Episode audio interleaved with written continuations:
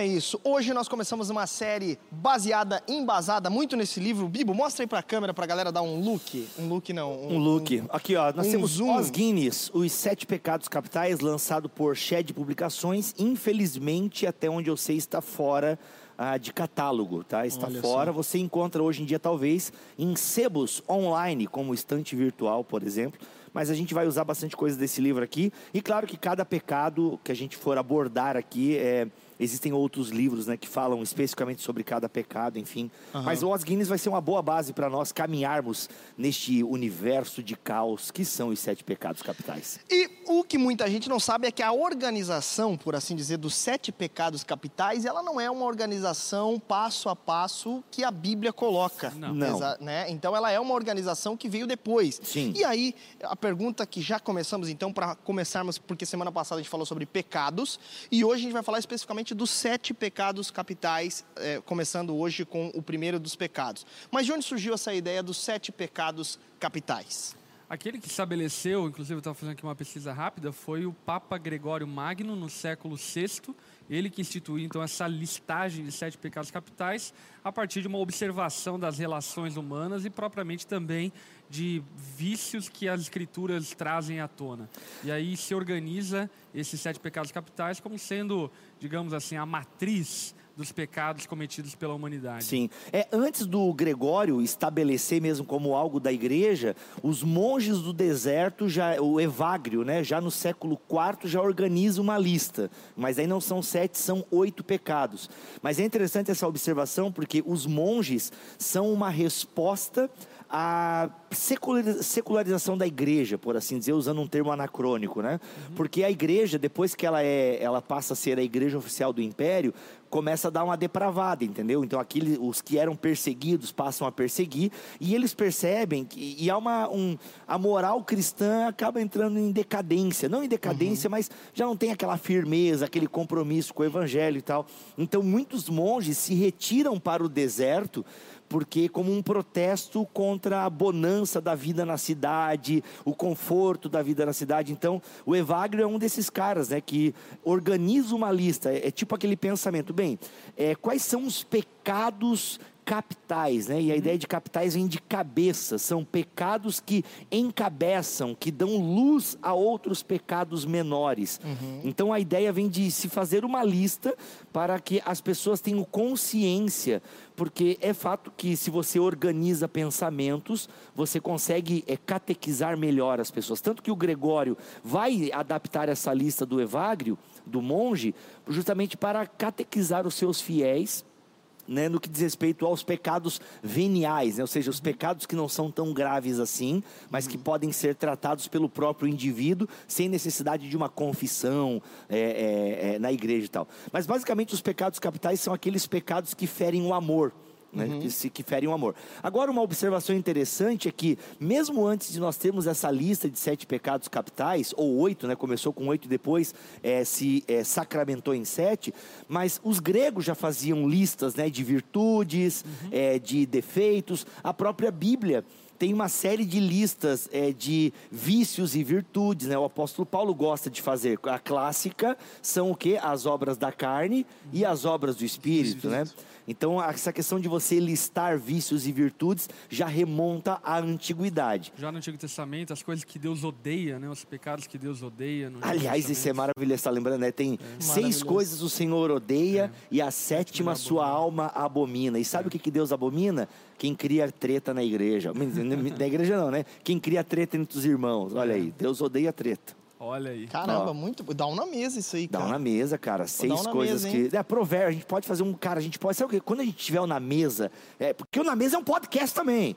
Você tem que ver que o Na Mesa é podcast, você pode nos ouvir nas principais plataformas digitais aí. É verdade, Mas Spotify a gente- e Deezer, Spotify, lá. Deezer, Apple, Apple Podcast, a gente tá lá, cara. E a gente vai organizar ainda melhor, isso aí vai ficar top o negócio. Mas aqui, ó, é interessante que o Provérbios, né, cara, vários provérbios dá um na mesa. É. É incrível. Sobre... Demais. A gente vai falar sobre provérbios aqui, né? Quando falar sobre preguiça, Verdade, provérbios verdade, vai estar aí, verdade, vai estar aí. Mas é isso, é uma organização para catequizar melhor, né, os catecúmenos, né, aqueles que estão iniciando na fé. E quando a gente dá nome aos bois, dois a gente consegue é, perceber. Por exemplo, hoje, no, na mesa de hoje, todos nós iremos nos flagrar é, com a seguinte realidade: somos orgulhosos. Aham. Então, assim, Exatamente. E hoje, especificamente, então, da- da- da- conseguimos colocar aí um pano de fundo a respeito do assunto dos sete pecados capitais. E agora, então, vamos falar a respeito do primeiro pecado dessa lista aí, que é chamado de o pai dos pecados capitais, que é o orgulho. O orgulho. Por que, que ele é o pai dos pecados capitais? Porque, assim, se são pecados de cabeça, existe um cabeça das cabeças, é o muito Tomás de perigoso. Aquino vai dizer, o tanto que o Tomás de Aquino tirou ele da lista.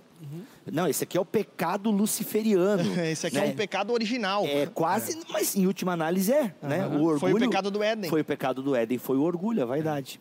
E foi a tentação da serpente, né? A soberba, o orgulho, ele de fato é a mãe de todos os pecados. Nós pecamos em todas as outras áreas da nossa vida como tendo sentido primordial e mais, é, mais primário o orgulho. Pecamos porque somos orgulhosos, independentes de Deus e queremos fazer nossa própria vontade. Por esse motivo, o orgulho é o pai de todos os pecados capitais e dá origem a todos os outros pecados que nós cometemos. Sim, é o pecado da serpente, né? Interessante que eu ouvi um autor dizendo uma coisa que eu achei muito legal, que foi o seguinte: o orgulho nasceu quando Satanás escolheu o eu em detrimento do nós. Olha, Olha Isso é muito bom, cara, porque resume demais a essência do orgulho.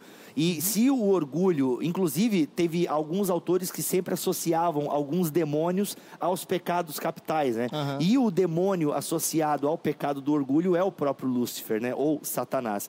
Então, eu acho isso muito profundo e repito para você entender. O orgulho nasce quando Satanás escolhe o eu em detrimento do nós. É quando ele para de olhar reto, né? É quando ele para de olhar para o alto, né? Para aquele que está acima dele e passa a olhar para si mesmo, entende? E ao olhar para si mesmo e perceber que não, não está à altura do Criador, quer galgar é, uma posição que esteja ou igual ou acima do Criador. Na verdade, igual não, né? Porque o orgulhoso, ele, ele sempre quer mais. Quer mais. O orgulho, ao contrário da inveja, ele, ele quer ter mais do que o Ele não importa que o outro tem. Tem. Ele quer ter mais que o é outro. diferente da inveja, né? É. A inveja ela já se importa com aquilo que o outro tem, enquanto Uhum. o orgulho, na verdade, ele quer se ressaltar sobre os outros e demonstrar mais glória, mais poder, mais visibilidade, enfim, do que os outros. Uhum. Uma Isso é- definição assim é, ampla de orgulho e, e também rápida. O que seria? O que é orgulho, por exemplo? uma definição exacerbada de si mesmo, o amor, amor próprio ah, Exagerado. amor próprio exagerado, entendeu? É uma até tem uma definição aqui que eu vou ler, porque ela é uma definição muito boa. Orgulho é uma presunção irracional de superioridade. Quem fala isso é a Dorothy, tá? Não, é o dicionário Oxford. É, é uma presunção irracional de superioridade, uma opinião arrogante das qualidades de si mesmo tá? Então, é, o que, que é o e e aí tem uma o que, que é o egoísmo do ponto de vista do orgulhoso, tá? É uma pessoa com mau gosto, mais interessada nela do que em mim. Olha só. Isso inclusive está no dicionário do diabo. Existe um dicionário do diabo. Meu Interessante. É uma literatura, acho que inglesa, se não me falha a memória. Tem Então- uma citação aqui a respeito do orgulho que eu acho maravilhosa, que fala a respeito dessa origem satânica do orgulho, sendo Satanás o primeiro a cometer esse pecado, quando ele afirma que foi pelo orgulho que o demônio se tornou demônio. Isso é o Lewis, não é? É Acho que ele está Lewis. citando o É. Lewis aí. É, justamente. Cara, isso é, é, é o que a gente vem falando isso, né? O Caramba. orgulho está acoplado à impaciência e ao descontentamento. É basicamente isso. Agora, por que, que ele é tão perigoso, o orgulho? Porque ele também facilmente, por exemplo, em dias que vivemos de baixa autoestima, por Perfeito, assim dizer, perfeito. ele pode se tornar aí uma grande tentação e confusão, É. não só de patologizar né, o, o, o pecado do orgulho, como também transformar ele numa virtude. É. Né? Não, Tipo já assim, transformaram, né? Ah, eu estava pesquisando aqui para o Na Mesa, eu cheguei a ver pessoas falando em sete prazeres capitais. Meu Deus. Nossa. É, então assim, percebam que não são né? justamente, então, Caraca. na verdade não são mais sete pecados capitais, são sete prazeres capitais. Então Olha isso já indica e a nossa sociedade valoriza o orgulho, né? Principalmente numa sociedade onde as pessoas eh, vivem em baixa autoestima porque elas já não encontram apoio em casa, não tem o seu tanque de satisfação alimentado no próprio lar. Cara, o orgulho vem aí, né? Ele vem porque você precisa se valorizar, né? Você precisa a- amar a si mesmo. Inclusive, permita-me estender um pouco mais a minha fala, a, a, a próprio mandamento é deturpado aqui nessa questão. Só uma equi- equipe técnica, eu estou ouvindo o Zagre no meu fone, está atrapalhando um pouquinho o meu raciocínio aqui. Equipe técnica, alô, estou ouvindo o Zagre no meu fone aqui. Então, voltando aqui. Até o próprio mandamento, é, ele, até o próprio mandamento, ele é, é deturpado em relação a isso. Porque o mandamento é amar a Deus sobre todas as coisas e ao próximo como a ti mesmo. Mas, cara, o amar a ti mesmo não é um mandamento. O mandamento é amar a Deus e ao próximo. O como a ti mesmo é uma referência. É.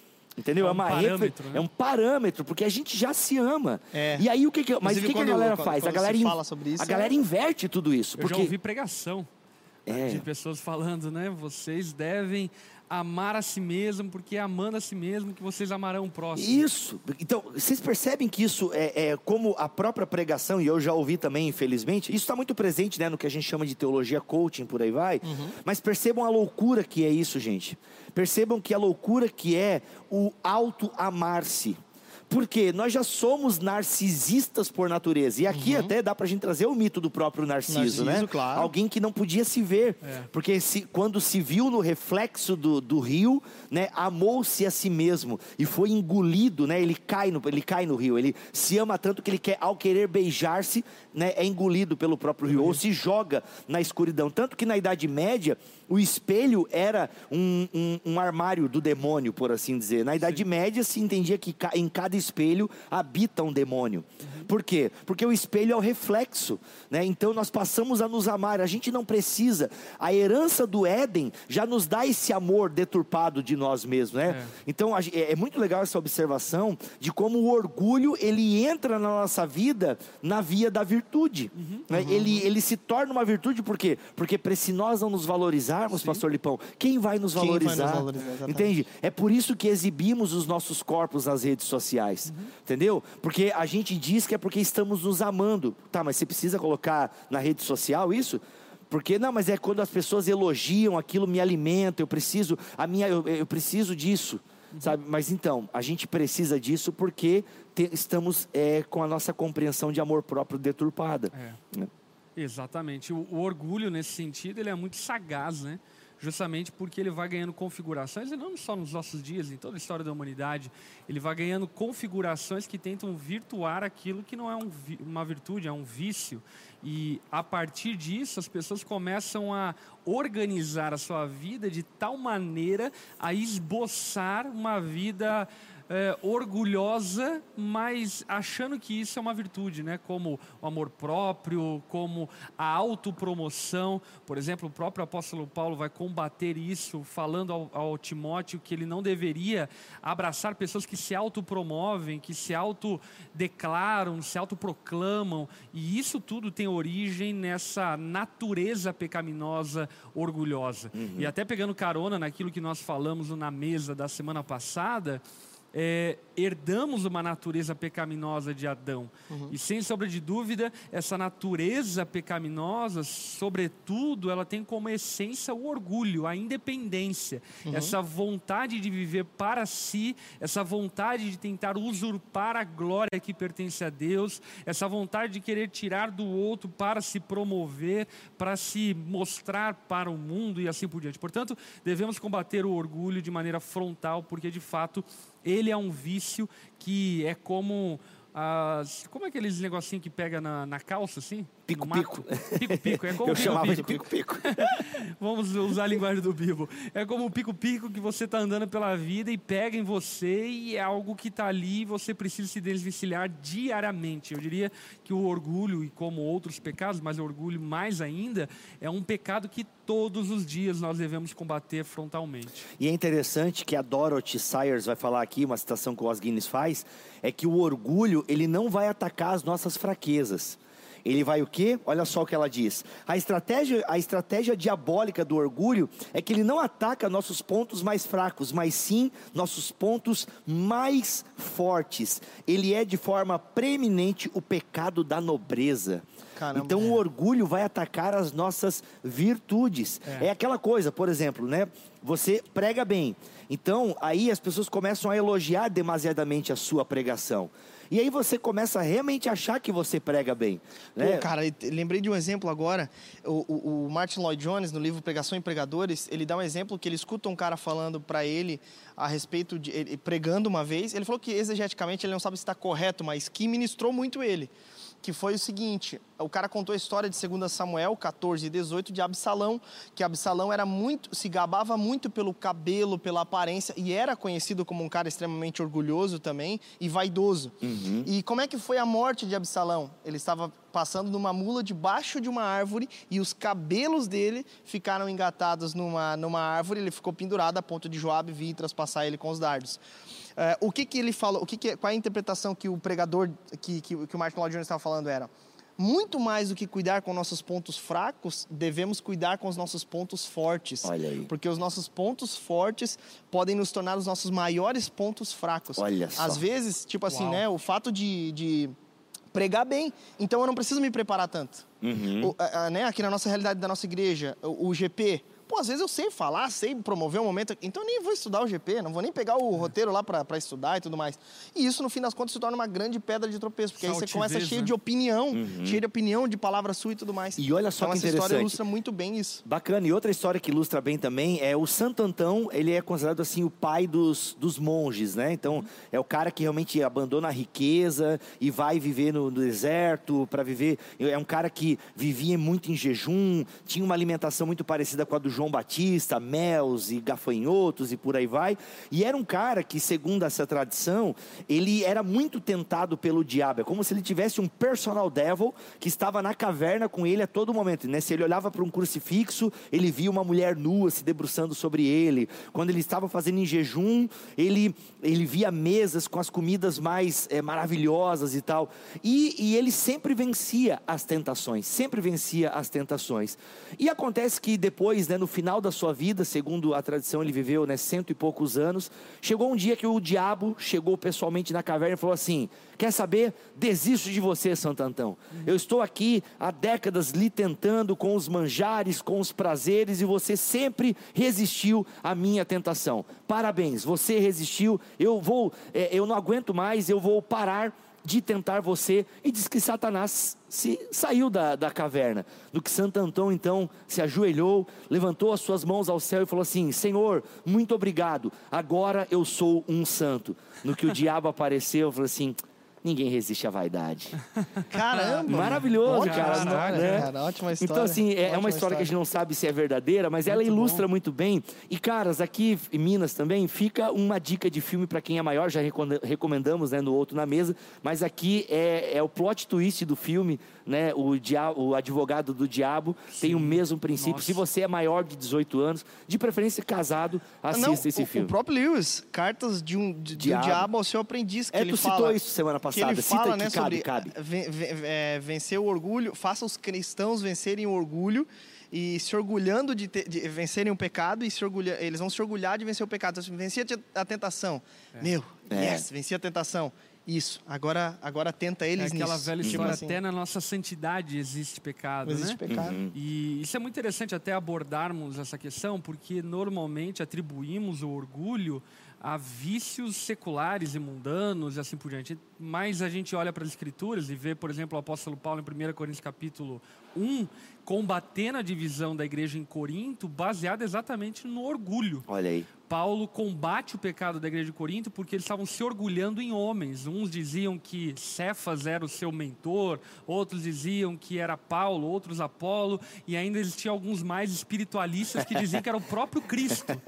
E o que Paulo vai combater esse orgulho latente na igreja era que não era nem Paulo, nem Apolo, nem Cefas, nem o próprio Cristo, mas todos eram um em Cristo Jesus e, portanto, todas as peças do corpo deveriam ser valorizadas e honradas e tratadas com, com, com prestígio é, especial para cada uma delas. Portanto, o orgulho ele pode ser encontrado na vida da própria igreja, dentro do estudo teológico existe muito orgulho, uhum. dentro da convivência da igreja pode haver muito orgulho. Pessoas podem pregar montadas em orgulho, pessoas podem cantar louvores em cima de orgulho, em cima de vaidades. Então, Orar, é um né? pecado muito é, enraizado e que precisa de um, eu diria, de uma humilhação completa e total todos os dias para que de fato não tome conta da nossa vida. Sim, até alguém lembrou aqui, alguém citou nos comentários. É, gente, se eu estou olhando no celular é porque estou dando uma olhada nos comentários aqui, ok? Já que hoje estamos sem a,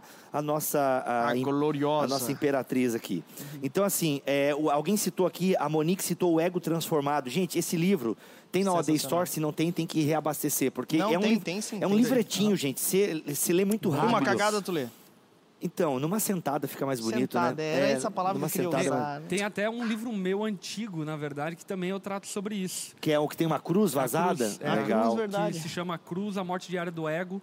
É, enfim, já está esgotado, mas em breve eu vou relançar ele. Olha aí, que numa sentada lê também. Então, o que acontece, gente? É, o, o, Keller tem um conceito muito legal, e a gente estava falando anteriormente ali sobre a questão do, né, do amar a si mesmo, né? Como a gente a, nos amamos demais ao ponto de não nos importarmos mais direito com os outros, porque, primeiro, se tem uma coisa diabólica na nossa vida, e aqui, meus amigos e minhas amigas, ninguém escapa, é, não, eu preciso pensar em mim primeiro, né? É, farinha pouca, eu primeiro, né? Não é farinha pouca, meu irmão primeiro. É farinha pouca, meu pirão primeiro, né? É a, no, é a filosofia uhum. do nosso mundo. Verdade. E o Keller tem um conceito muito legal aqui, que para o Keller não é o autoconhecimento, não é o, a autossatisfação. O Keller entende que qualquer auto é, é danosa, é, é, é pecaminosa. Então Keller sugere o autoesquecimento sabe? E isso é fantástico nesse livro, cara, é ego, ego transformado. Por quê? O nosso ego, ele carece de atenção a todo momento. E se o ego, que é só mais, e aqui o Keller é genial, e se o nosso ego é só mais uma parte de nós, por que, que ele requer tanta atenção? Porque está doente. Por exemplo, quando você sente que tem um machucado no dedinho, quando você tem uma, né, você sente que existe o dedinho quando, quando você dá uma, quando está doendo quando você dá uma topada, né? Eu, por exemplo, que às vezes eu tiro aqui essa cutículazinha, eu pego, Nossa. eu sinto aquele dedão por uma semana, eu sinto que o meu, dedão, meu dedão toda hora está chamando a atenção. Por quê? Porque está machucado. Assim é o nosso ego. E alguém falou nos comentários uma coisa muito legal, que o orgulho é tipo mau hálito, né? Quem tem não sente. E a gente precisa de alguém, uhum. aliás, esse vídeo do Porta dos Fundos é muito bom, sobre o mau hálito. Né? Então assim, a gente precisa de alguém é, apontando o dedo para nós. E aqui, gente, é por isso que a igreja é uma comunidade pedagógica. Por quê? Porque todo mundo luta com algum tipo de orgulho. Todos nós lutamos com algum tipo de vaidade. E aqui, mais uma vez, pastor Lipão Lewis é genial. Porque o o Lewis faz uma distinção entre vaidade e orgulho. Ainda que na tradição cristã, católica, e que serve para nós protestantes também, a vaidade e o orgulho estão bem próximas, né? A vaidade vai desembocar no orgulho. O Lewis faz uma, uma distinção em cristianismo puro e simples que é interessante, que é qual? O vaidoso ele ainda se importa com a opinião dos outros. Hum. O vaidoso ainda vive à procura da opinião da alheia, da aprovação. Então o vaidoso vive a sua vida, faz as suas postagens, ainda pensando. A vaidade no... ainda tem um pingo de humildade. Tem um pingo de humildade, porque ela se importa com a opinião dos outros. Interessante. Agora, o orgulho não, ele está literalmente andando, né? Ele está literalmente. É, Andando. Andando. Pra, ele não se importa, ele não liga, ele se acha Defecando tão... e locomovendo. ele é autossuficiente. Ele é autossuficiente. Então, a, a, o vaidoso ainda, por mais que esteja cometendo o pecado da vaidade, né, que é uma glória vã, que é algo passageiro, como Eclesiastes vai falar, né, vaidade das vaidades, né, ou seja, é efêmero, é como uma bolha de sabão ele ainda se importa, mas está pecando. O orgulhoso não, ele literalmente não liga para os outros. E, de, e, e olha só que interessante: o orgulhoso não liga para ninguém além de si mesmo. E ele usa as pessoas para chegar aos seus objetivos. Então o orgulhoso ele já está num nível de que ele não se importa com as pessoas a não ser no ponto em que ele as usa para promover o seu próprio bem-estar. Meu muito Deus. bom. Agora, Lewis aqui faz uma afirmação muito, muito valiosa e fortíssima. Ele diz o seguinte: enquanto permanecermos orgulhosos, não poderemos conhecer a Deus. Lewis ele está afirmando categoricamente, e eu concordo plenamente com essa afirmação de Lewis, que o nosso orgulho impossibilita de que conheçamos a Deus e o sirvamos. Uhum. Não é possível conhecer a Deus com orgulho latente. A não ser que nosso orgulho seja tratado, jamais conheceremos a Deus. A não ser que sejamos humilhados, jamais conheceremos a Deus. E isso é extremamente valioso para nós, porque, como nós falamos anteriormente, existe muito orgulho revestido de santidade, revestido de humildade, mas no fim é orgulho. E aparentemente esses homens e mulheres temem a Deus, vivem para Deus, vivem para a glória de Deus, usam jargões, palavras, servem a igreja e assim por diante, mas tudo isso fundamentado no orgulho. E aí que Lewis vai defender, olha essa coisa fantástica, ele vai defender que esse Deus que essas pessoas servem, na verdade, é um Deus imaginário. Fantástico. É um Deus que elas criaram para se promover. Portanto, o objetivo delas, na verdade, não é adorar esse Deus, mas o objetivo delas é usar esse Deus para promovê-las como ídolos e deuses sobre os outros. Portanto, é impossível é, alimentar o nosso orgulho e relacionar-se com Deus. Uma coisa antagônica à outra. Cara, essa O meu Deus- orgulho me tirou do jardim, já diria Alessandro Vilas Boas. Olha aí, Exatamente, é, é, eu acho muito legal essa analogia que o Lewis faz, né? Que tipo que, tá, então cristãos são orgulhosos, mas como assim? Né? Se o orgulho é uma altivez, né? O orgulho não enxerga ninguém acima de si. E na tradição cristã, nós estamos abaixo de Deus, né? Somos criatura. Então o Lewis fala desse Deus imaginário, né, cara? Caramba. É, é um Deus à nossa imagem e semelhança e é um Deus domesticado. É. né? Acho que até alguém já fez uma pregação sobre isso, né? O Deus domesticado. Que é um Deus que, ele, no fundo, ele está de acordo com a minha vida. né? Ele está de acordo com a minha vida. Então, eu- o orgulhoso, ele cria um Deus que não é o Deus da Bíblia. Porque o Deus da Bíblia fala, ei, psiu, é. me obedece. Né? Aham. Ei, se submeta. Né? Você, tem que, você precisa se submeter à minha palavra. Você precisa ser obediente a mim. Então, e outra, né? O orgulhoso, ele não serve as pessoas, ele só quer ser servido. E até quando serve é para a promoção de si mesmo. Então isso é muito contra a essência do evangelho, isso é muito contra a essência do que é servir a Deus, né? Porque servir a Deus na Bíblia Sagrada, em última análise, é servir ao próximo. Exatamente. Muito Agora, bom. o que é, por exemplo, existe, nós sabemos que Deus é, concede graça aos humildes, mas se opõe aos orgulhosos, né? Ou então vice-versa. Deus se opõe aos orgulhosos, mas concede graça aos humildes. É, então vamos lá. Biblicamente falando, qual é a antítese ou a, o contrário, por assim dizer, daquilo que chamamos de orgulho? Mas antes de chamar esse a, a solução, Boa. nós vamos chamar o vídeo do glorioso Maurício Zagari. Maurício Zagari, Zagari ou Zagari. Zagari, que é, a gente até tinha falado aqui, galera, que nós iríamos, é, que teríamos uma participação de Wilson Porte Júnior, do professor Wilson Porte Júnior, mas é, teve um problema técnico que não deu para ele participar. Então, é, nós rapidamente fizemos contato com o editor do livro que ele está lançando, que se chama O Impacto da Humildade, que mandou um vídeo pra gente e a gente vai falar, vai mostrar esse vídeo agora que fala justamente sobre o orgulho e sobre a humildade. Roda aí, produção. Olá, meus amigos. Aqui é Maurício Zagari. Eu sou editor da editora God Books e sou formado em teologia, sou escritor de livros também. E estou aqui com muita alegria para participar né, desse, dessa, desse papo sobre humildade, sobre orgulho. É, e, na verdade, o que eu me baseio é nesse livro aqui, né, que nós acabamos de lançar agora em setembro, que é do pastor Wilson Porte Júnior, chamado O Impacto da Humildade, onde ele trata exatamente dessa questão.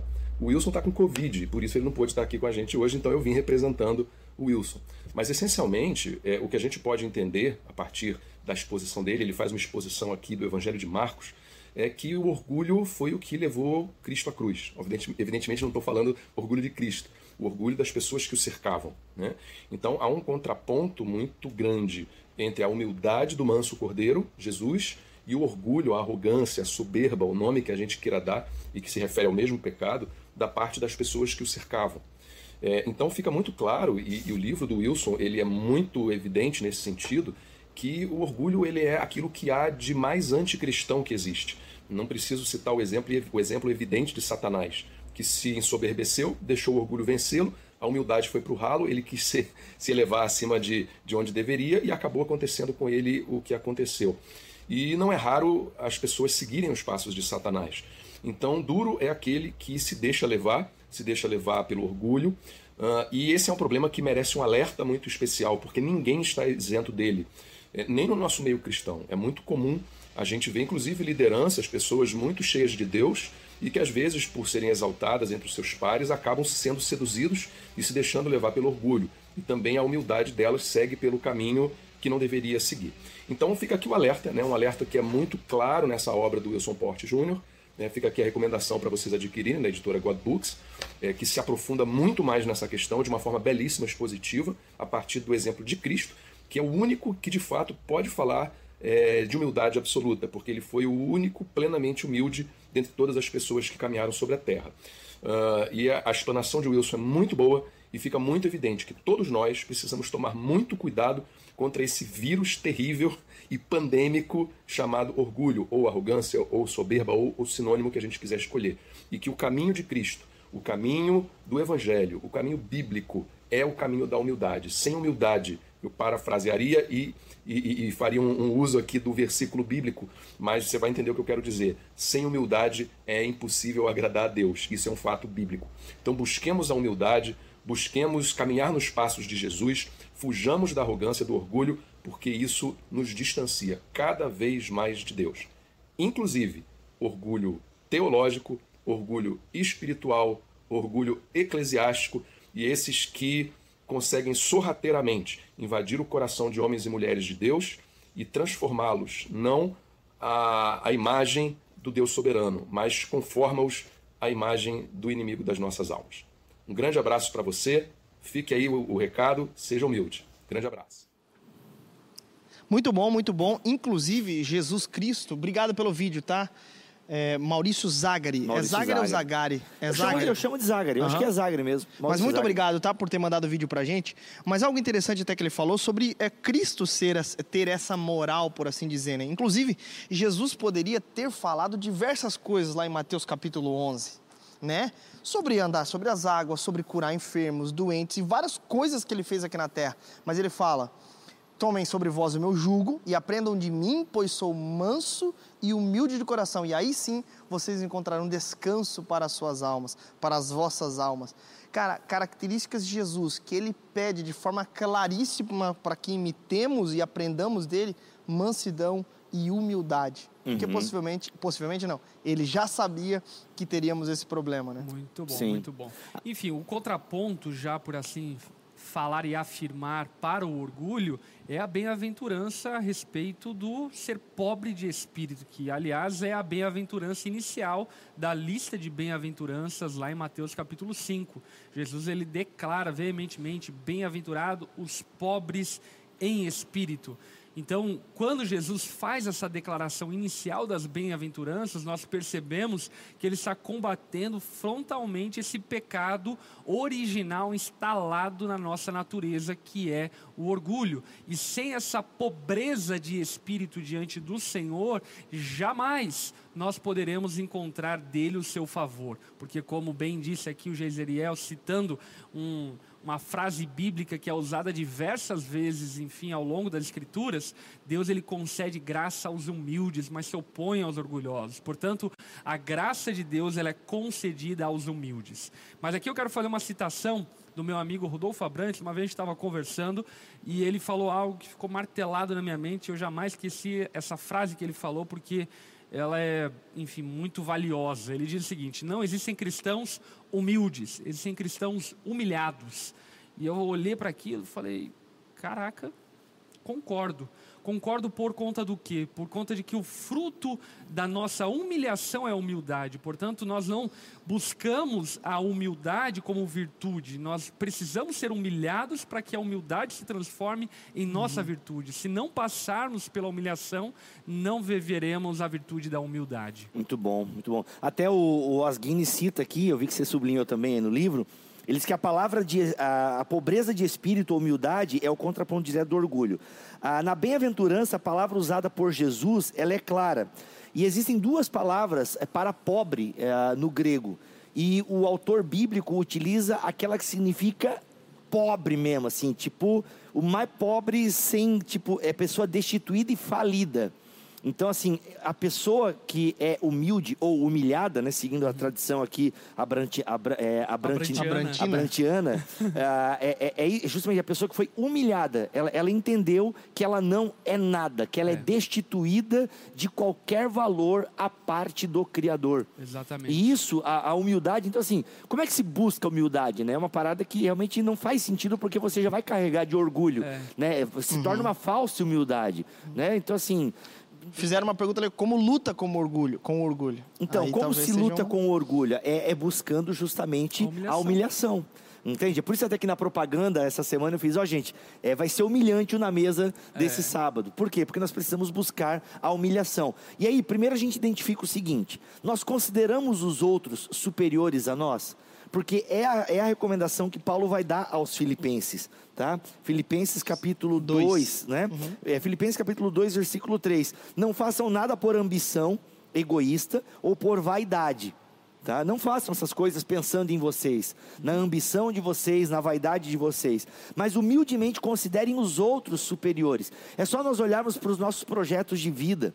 O quanto nós, em nome do cuidar da nossa, da nossa família e cuidar do nosso bem-estar, nós priorizamos as nossas coisas em detrimento dos outros. né? Exatamente. O quanto nós deixamos de atender os outros para atender as nossas demandas ou as nossas. Ah, eu preciso descansar. E em nome do preciso descansar, muitas vezes não sacrificamos o nosso tempo pelo outro. Então, nós somos orgulhosos. E como, mas como assim? Cara, primeiro, nós cuidamos mais de nós do que dos outros.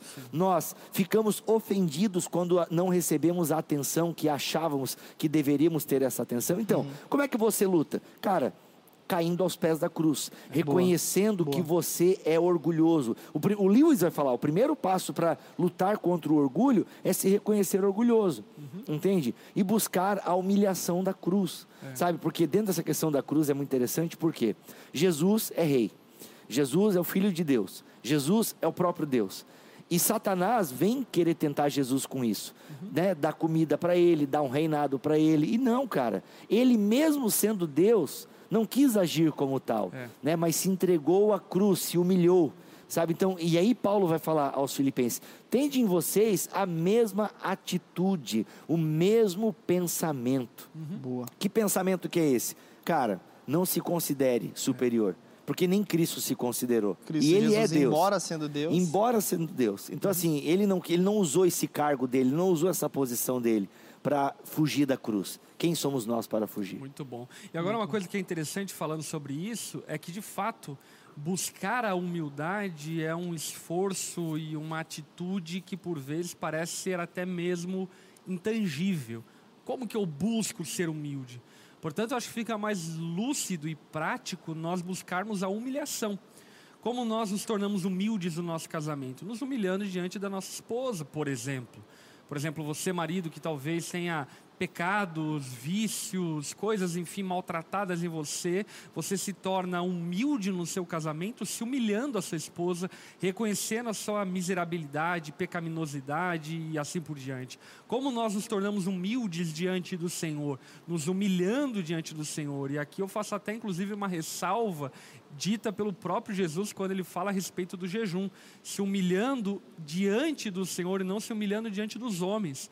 Então vá diante do Senhor e se quebrante de verdade diante dele, reconhecendo seus pecados, falhas, reconhecendo seus erros, porque é nessa atitude de humilhação que a virtude da humildade começa a brotar e a ser gerada em nós. Portanto, eu penso que muito mais do que buscarmos ser humildes, nós devemos buscar nos humilhar diante das circunstâncias mais diversas, inclusive nas coisas mais banais da vida, como por exemplo, servir as pessoas ao nosso redor. Sei lá, você vai comer uma pizza com seus amigos. Se humilhe, vai lá e sirva todo mundo, pega lá a pizza e dá, enfim, no prato de todo mundo. Boa. É uma atitude pequena de humilhação que obviamente você não deve contar vanglória por conta disso, porque senão já caiu por terra essa tua atitude, mas é uma atitude pequena de humilhação que vai desenvolvendo em você um caráter humilde, uhum. o serviço, o quebrantamento, o perdão, o perdoar, o adorar a Deus, o quebrantar-se diante de Deus são atos e atitudes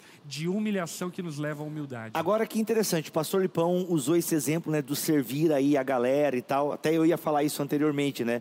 Ah, o quanto nós servimos os outros, né? Isso diz muito sobre orgulho e humildade, o quanto nós servimos.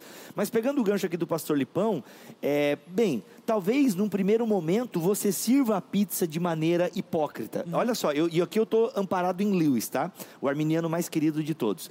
Então, assim, cara, é, eu falei esse aqui só para cutucar o Geiseriel.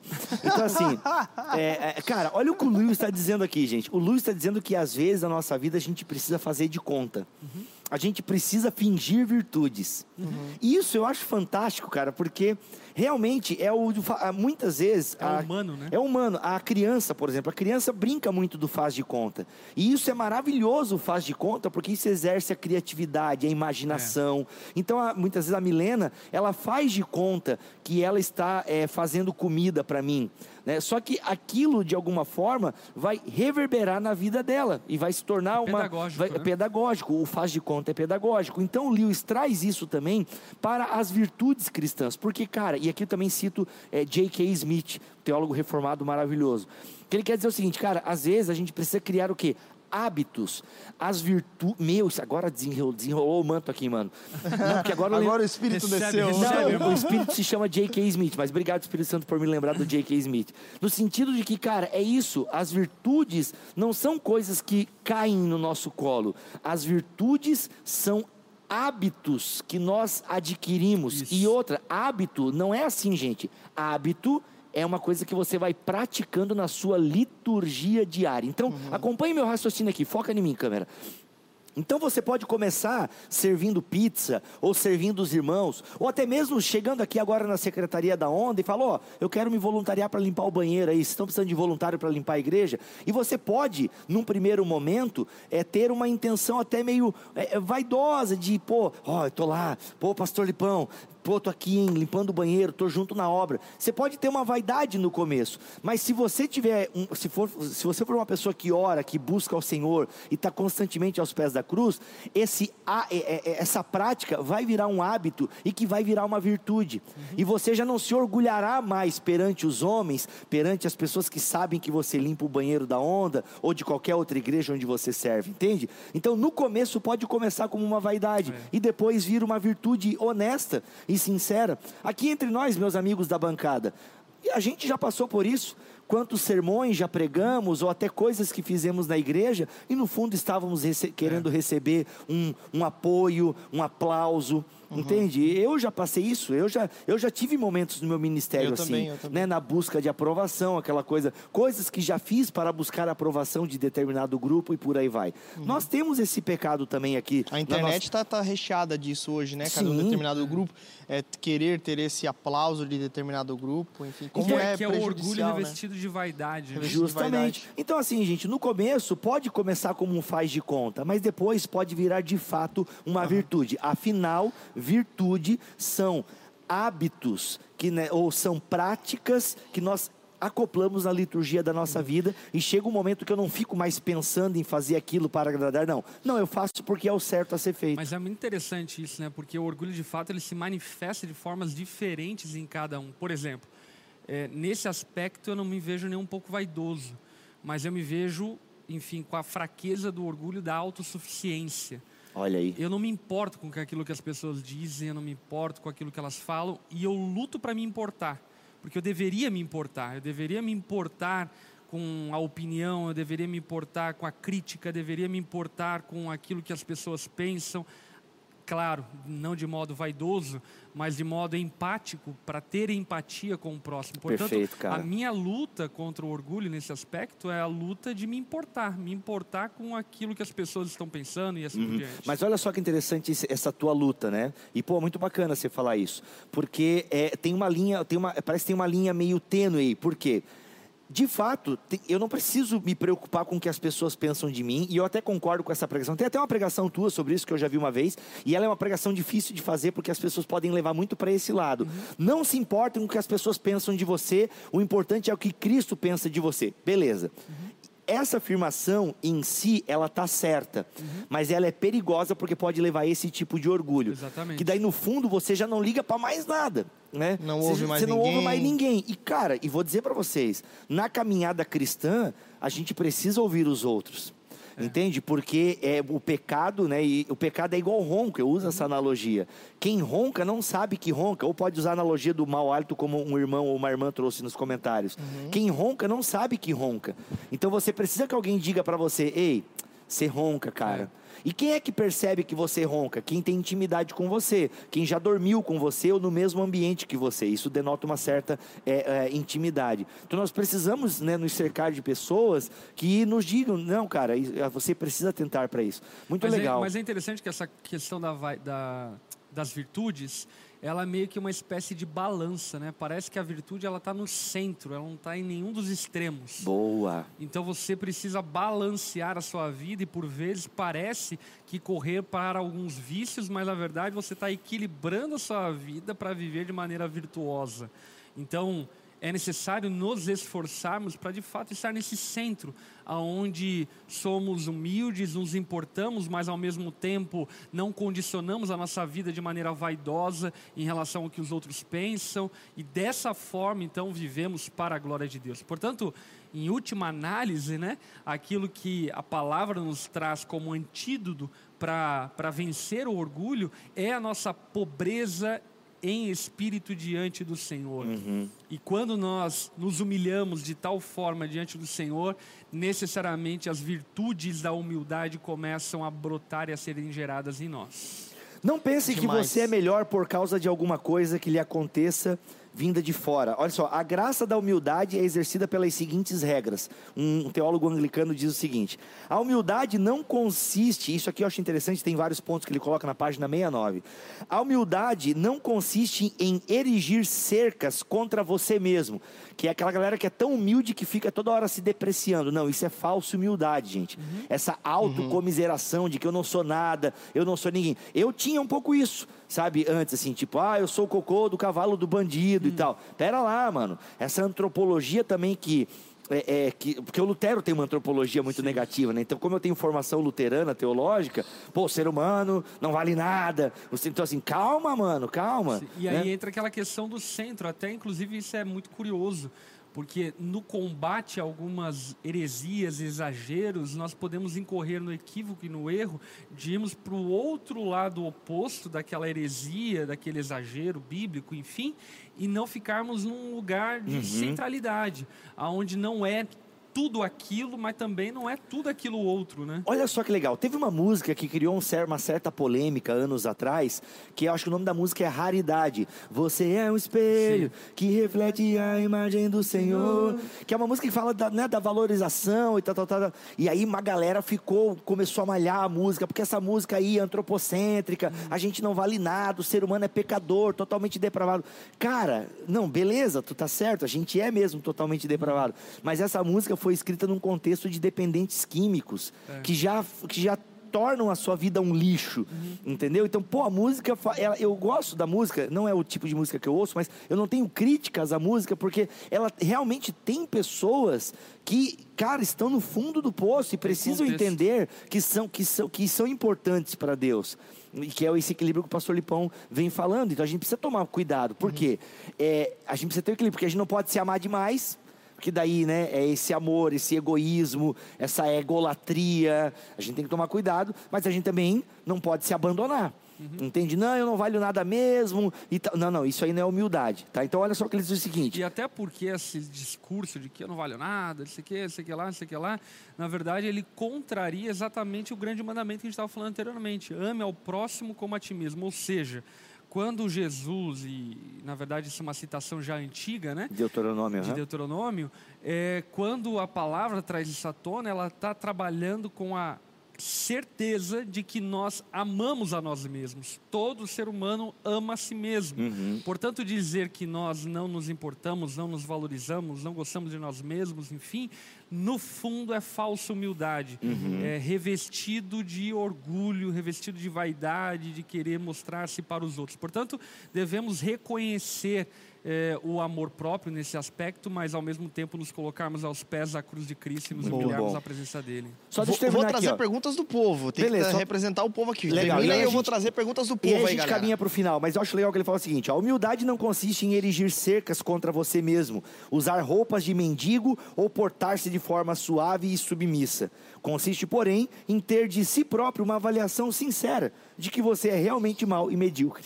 Boa, tipo, então- tá na média, né? Tá na média. Você é mal, você é medíocre. Reconheceu isso? Corre pra cruz, entendeu? Imite Jesus. Sabe? Então é isso, cara. Eu acho muito legal essa, esse ponto. Cara, tem vários que ele coloca aqui que eu acho bem legal. Perfeito. Pergunta da Ana Muniz, é, aqui do chat. Inclusive, se você tem perguntas, pode ir colocando aqui. Agora, a gente está falando sobre esse autoexame, sobre essa autonegação e assim por diante. Mas ela pergunta uma coisa interessante: como lidar com pessoas orgulhosas? E aí? Como cristãos, como igreja, e aí? Como lidar com pessoas orgulhosas? Deixa eu pensar um pouco mais. Fala, Então, é, como lidar com pessoas orgulhosas? Cara, primeiro com humildade, né? É vencer o mal com o bem, entende?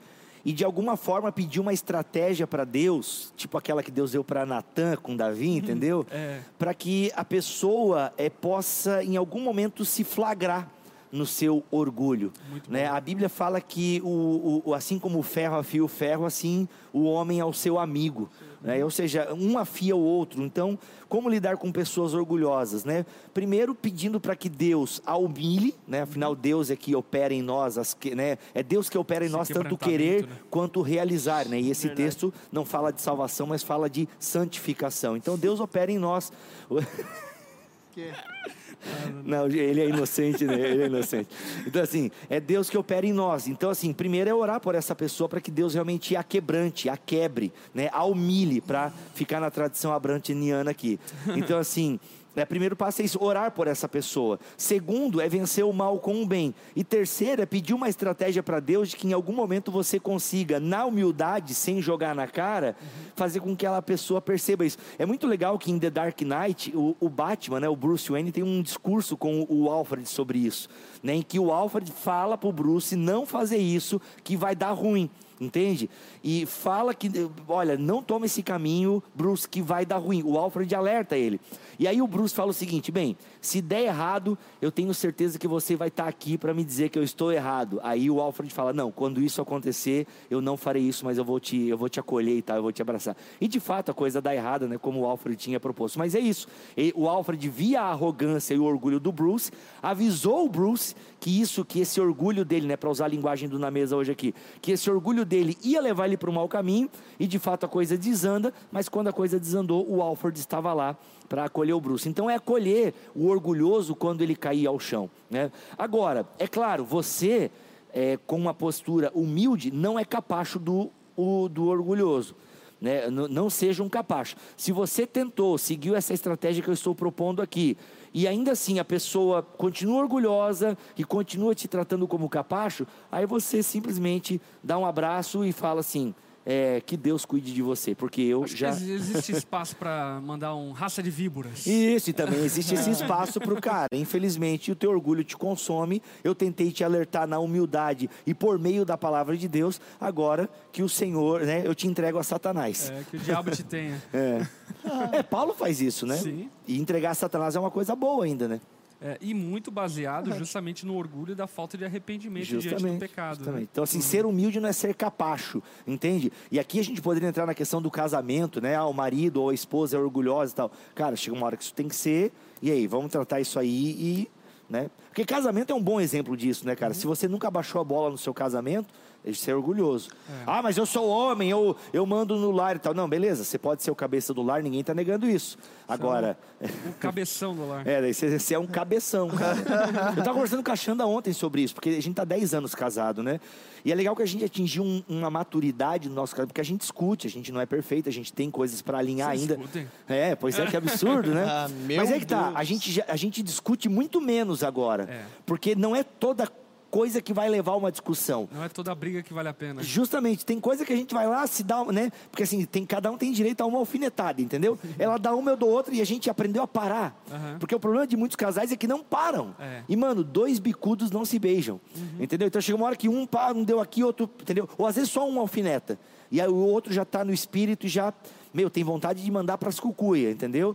tipo, ah, é, é como até o. ah, Não lembro daquele pregador engraçado lá, o Cláudio Duarte. Cláudio Duarte. Eu não tenho vontade de me separar, só vontade de matar. Né? então, Meu assim, Deus. então, assim, cara, né? Mas segura. Entende? Segura. Mas, cara, segura por quê? Porque eu sou bom? Mano, é graça de Deus. É. Entende? Então, quantas a Xanda já segurou também? Entendeu? E não revidou a minha grosseria ou a minha, sei lá, a minha insensibilidade. Aliás, e o casamento é uma grande escola para isso, eu né, falar, cara? né? Meu o Deus do céu. casamento é uma ferramenta usada por Deus enorme para tratar o nosso orgulho. né? E onde você considera realmente o outro, no caso, o seu cônjuge superior a ti, entendeu? Na verdade, vou até um pouco além do casamento, né? A comunidade Boa. Meu, é um igreja. ambiente onde nós somos tratados no orgulho. E esse é o motivo pelo qual a palavra declara de maneira veemente, né? Não é bom que o homem esteja só. Porque de fato o homem sozinho é perigoso, ele se envaidece, ele se orgulha, ele monta-se na, na sua arrogância. Portanto, o viver em comunidade, o viver em família, o viver no casamento, sem sombra de dúvida, é um trato de Deus para quebrantar o nosso coração. Muito Boa. bom. Tem uma outra pergunta aqui que eu não entendi muito bem, mas eu quero ver se vocês entendem. Eita. Pergunta do Eric Leandro 1. Existe relação entre a convicção de exercício da chamada pastoral à frente de uma igreja e o orgulho por querer viver essa chamada? Seria isso orgulho? Não entendi essa pergunta. Cara, é, acho que é a volição, né? É. Os nossos desejos podem nos confundir às vezes. Se você, né, a, a Bíblia fala que entendi o que ele quis dizer. A Bíblia fala que a, que a gente que o ministério deve ser almejado, né? Uhum. Antes de ser uma coisa que o Senhor entrega a determinadas pessoas, Se desejado. ele precisa ser desejado, Ser né? desejado, Aquele que verdade. deseja o ministério deseja uma coisa boa, Uma excelente, coisa nobre. uma coisa nobre. Então, Aham. sim, é Deus que levanta homens para o ministério, é Deus que levanta líderes para a igreja. Entretanto, Deus não chega assim para o fulano e fala assim: "Ei, é, ó, te escolhi como líder, vai". Tipo, "Ô, como assim? Hum. Né? Gente, a gente não está no Antigo Testamento em que às vezes isso acontecia, tá? Às vezes assim, alguns profetas era isso mesmo. Aliás, era uma marca de muitos profetas. Eu não Sim. quero, eu não quero, eu não quero. Não, no Novo Testamento Deus levanta homens e tal, mas fala também do desejo pelo ministério. Então não, cara, eu acho que é, é claro, você sempre, né? Quem está no ministério é, lida muito com a vaidade, com o orgulho, né? A gente tem que é, é, se tem um demônio que senta à nossa mesa é o da vaidade. Então você tem que estar sondar o seu coração, entende? Você quer, é, primeiro, a primeira coisa, eu acho que o Pastor Lipão concorda muito comigo. Tá, você tem o desejo do ministério, você tem o desejo ah, do episcopado. Tá, a comunidade reconhece isso. É. Primeiro ponto é esse, né? Os irmãos e irmãs que congregam com você veem esse potencial em você, veem em você uma liderança, uma. Não, cara, pô, você explica bem, eu gosto de quando você prega. Tem isso na sua comunidade? Porque se não tem, se é só um desejo que você tem e a comunidade não espelha esse desejo, aí é sinal que você realmente está com orgulho, né? Você tem só um orgulho. Agora não, se esse desejo brotou em você porque pessoas ao seu redor estão reconhecendo esse dom que há em ti, meu amigo, siga em frente e claro, sempre tome, tome cuidado com a vaidade, afinal é aquele demônio que sempre está ali na esquina e sentado na mesa, prontinho para pegar a sua virtude e transformar em orgulho. Uma coisa que eu acho interessante a partir dessa, dessa pergunta, né? É que nós devemos separar uma coisa da outra, sabe? O fato de estarmos desejando a coisa certa com o coração errado não significa que devemos deixar de desejar a coisa certa, Boa. mas significa que devemos mudar o nosso coração. E isso é muito importante porque algumas pessoas, ao tentar tratar os seus pecados e vícios, acabam abandonando as suas virtudes. Então dizem, por exemplo, ah, para mim a vida devocional, a prática devocional diária de leitura, oração, é um ato religioso, por isso eu não vou mais fazer isso. Não, o negócio que você precisa tratar o seu coração para fazer isso de uma maneira humilde, quebrantada, com uma adoração a Deus. A frequentar a igreja toda semana, para mim é um ato de religiosidade, de orgulho, de vaidade, então não vou fazer mais isso. Não, não é esse o caminho. O caminho não é abandonar as virtudes, mas é tratar os vícios.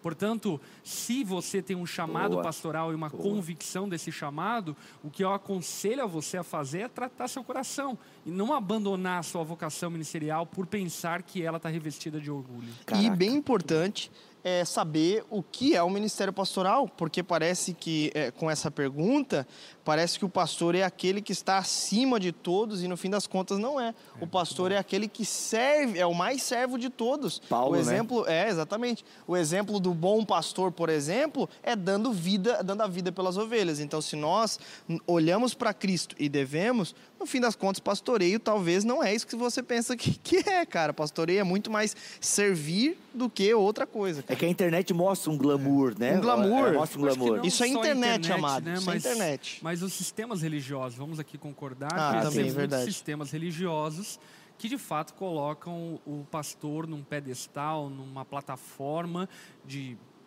veneração e de idolatria, assim por diante, que na verdade, biblicamente falando, não compete, não cabe ao pastor Uhum. essa plataforma, mas compete e cabe ao Senhor. E como Geise disse, o bom ministério pastoral, por assim afirmar, ele é vivido pelo serviço, pela humildade, pela humilhação, por se entregar pela igreja por amor aos irmãos.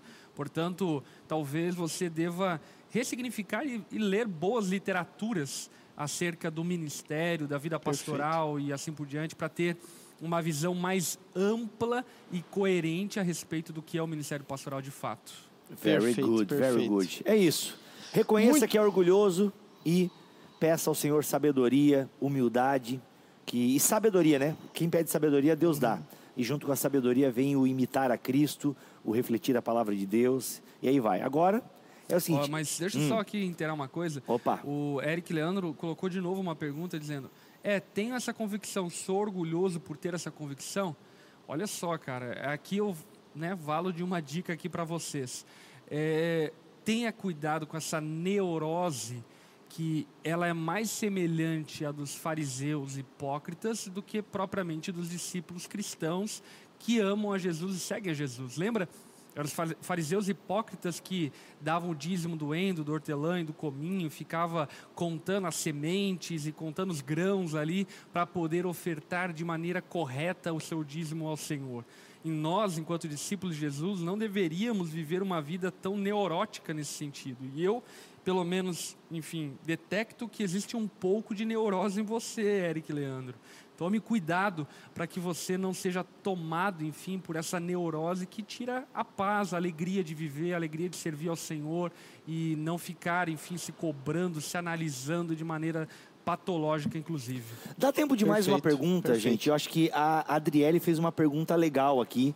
Que eu- ah, inclusive sumiu. Tá aqui. Como separar a baixa autoestima humi- barra humildade? Lembrando que baixa autoestima não é sinônimo de humildade, tá? Já é legal corrigir aqui na pergunta. Como baixa autoestima não é sinal de humildade, beleza? E ego barra autoestima. Ah, é legal, né? Como, como é que eu entendo isso? Bem, eu acho que é aquela coisa. É, quando você se cuida, não para ficar se mostrando aos outros, mas porque você se cuida, porque com isso você quer cuidar dos outros, você tem um equilíbrio. Entende?